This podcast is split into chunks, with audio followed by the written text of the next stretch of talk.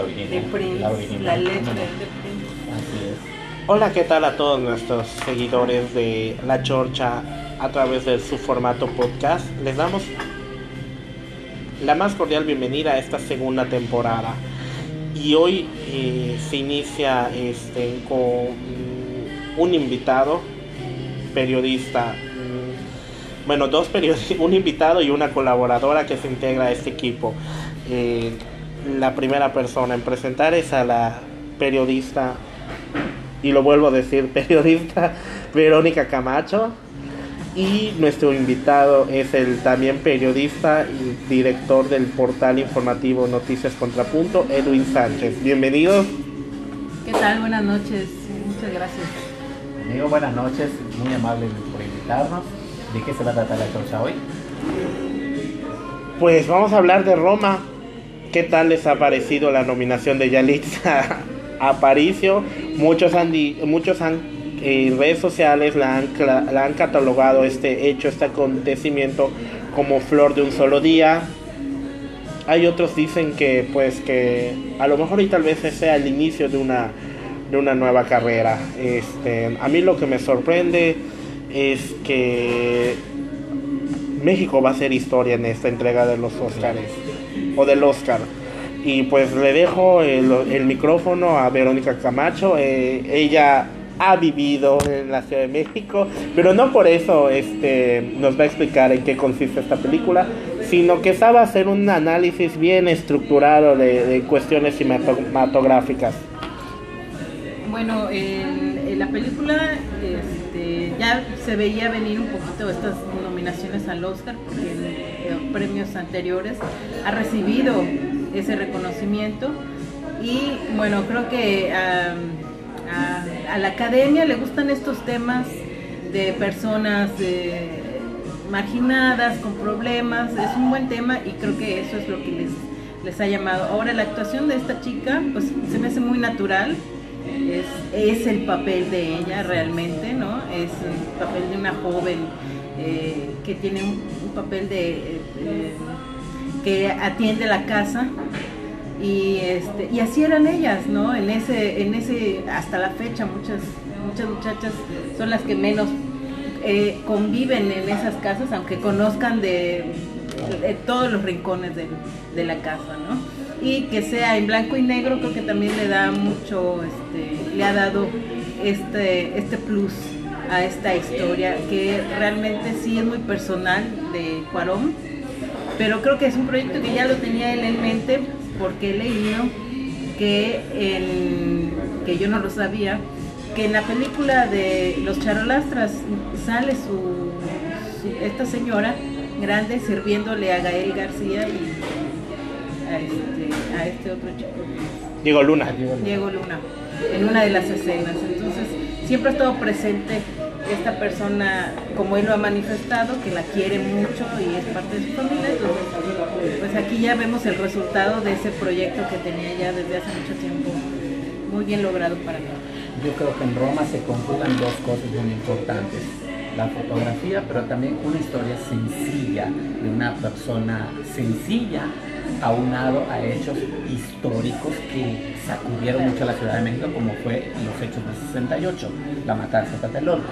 Entonces yo creo que supieron conjugar muy bien la historia, sobre todo ponerle ese toque de, para que se pudiera asociar con la condición de la muchacha, el enamoramiento del muchacho que luego se ve envuelto en esta, en esta situación de policía secreta, que también sí hay que ver que sí, sí hubo en ese tiempo y en ese momento. Entonces yo creo que tiene bastante en cuestión de fotografía, fotografías muy crudas, sobre todo de la parte del sur de la Ciudad de México, que muestran este aspecto.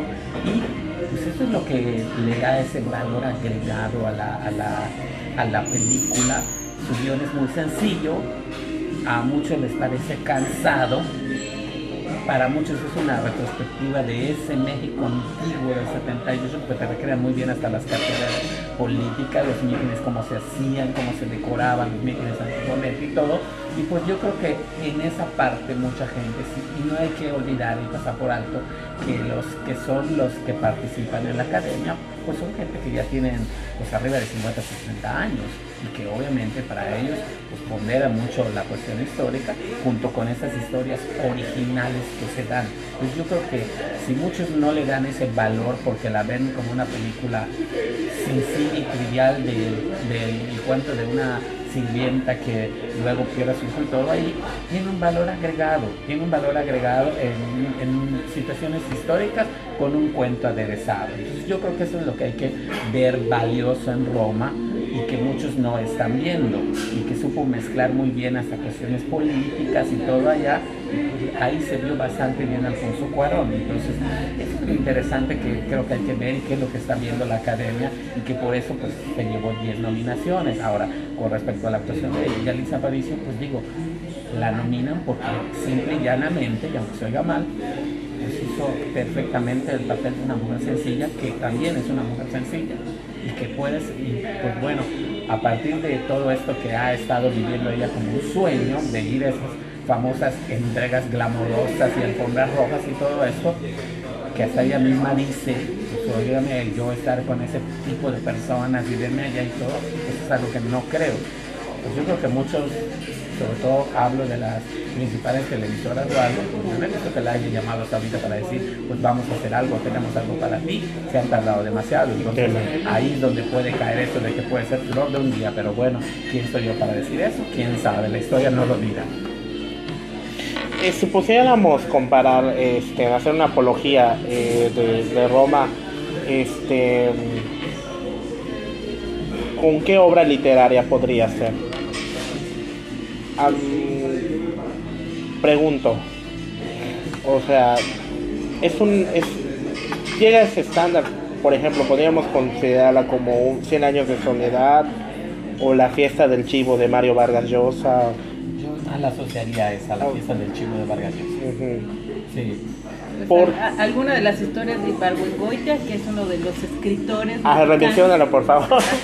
Pues algunas de las muchas de, eh, novelas de Ibargüengoitia, que es un autor mexicano que describe en muchas de sus novelas a, a ese México. Como, como los relámpagos de agosto, los dos crímenes. Con esa comedia también, incluso a veces un poco negra. Este, sí, bueno, a mí yo soy, me encanta mucho ese autor y, y, te rememora muchas escenas de ese tipo de, de esta, como esta película, ¿no? Roma. Y bueno, mexicano, ¿no? Este, yo creo que es el que mejor podríamos, yo para mí, para mí este, podría ser haciendo esa analogía. Coincido totalmente y pienso que igual en, en, esa razón estamos en eso, está haciendo una narrativa de un cuento corto que la verdad a muchos sí lo entendieron, podrán no gustarles, pero a mucha gente sí. Correcto. Bueno, pues este, algo más que quisieran añadir a las personas que no han visto Roma, ¿qué les recomiendan? O sea, ¿qué mensaje les, les mandan?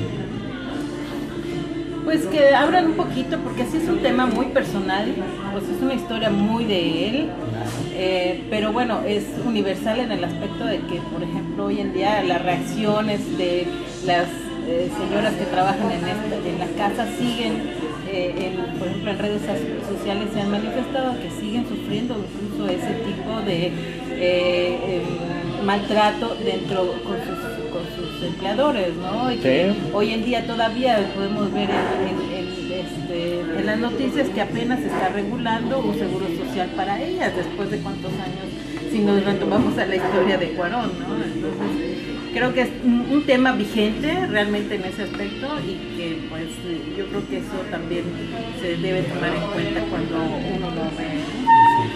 Creo que hay que verla detenidamente para poder entenderla, porque mucha gente no la entendió y creo que tienen que ir más a verla detenidamente para ver la historia, el cuento realmente de esta muchacha, para que puedan entender, porque no solo es el cuento de la muchacha también, sino también la cuestión familiar, pues llega a ser, lo que llega al fondo del asunto es que ella llega a ser parte de la familia y también es así de que pues de quien menos esperaban que finalmente salva al niño de ahogarse y todo esto pues eso significa que ella es parte de la familia como tal la cobija, sobre todo cuando pierde al hijo. También pues, yo creo que parte de esas cuestiones y de esos valores familiares que todavía están muy arraigados en, en la gente, sobre todo que tiene este tipo de, de vida, ¿no? Entonces yo creo que eso es lo que tienen que ver para que puedan entender la película.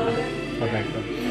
Bueno, les agradezco mucho su participación. Les, eh, les recuerdo, este, mi nombre es Irving Flores. Tuvimos, pues, se integra en nuestro equipo de colaboradoras eh, la periodista Verónica Camacho y eh, como invitado de honor y apadrinando esta primer, esta, este primer podcast de la segunda temporada de La Chorcha, el periodista eh, Edwin Sánchez.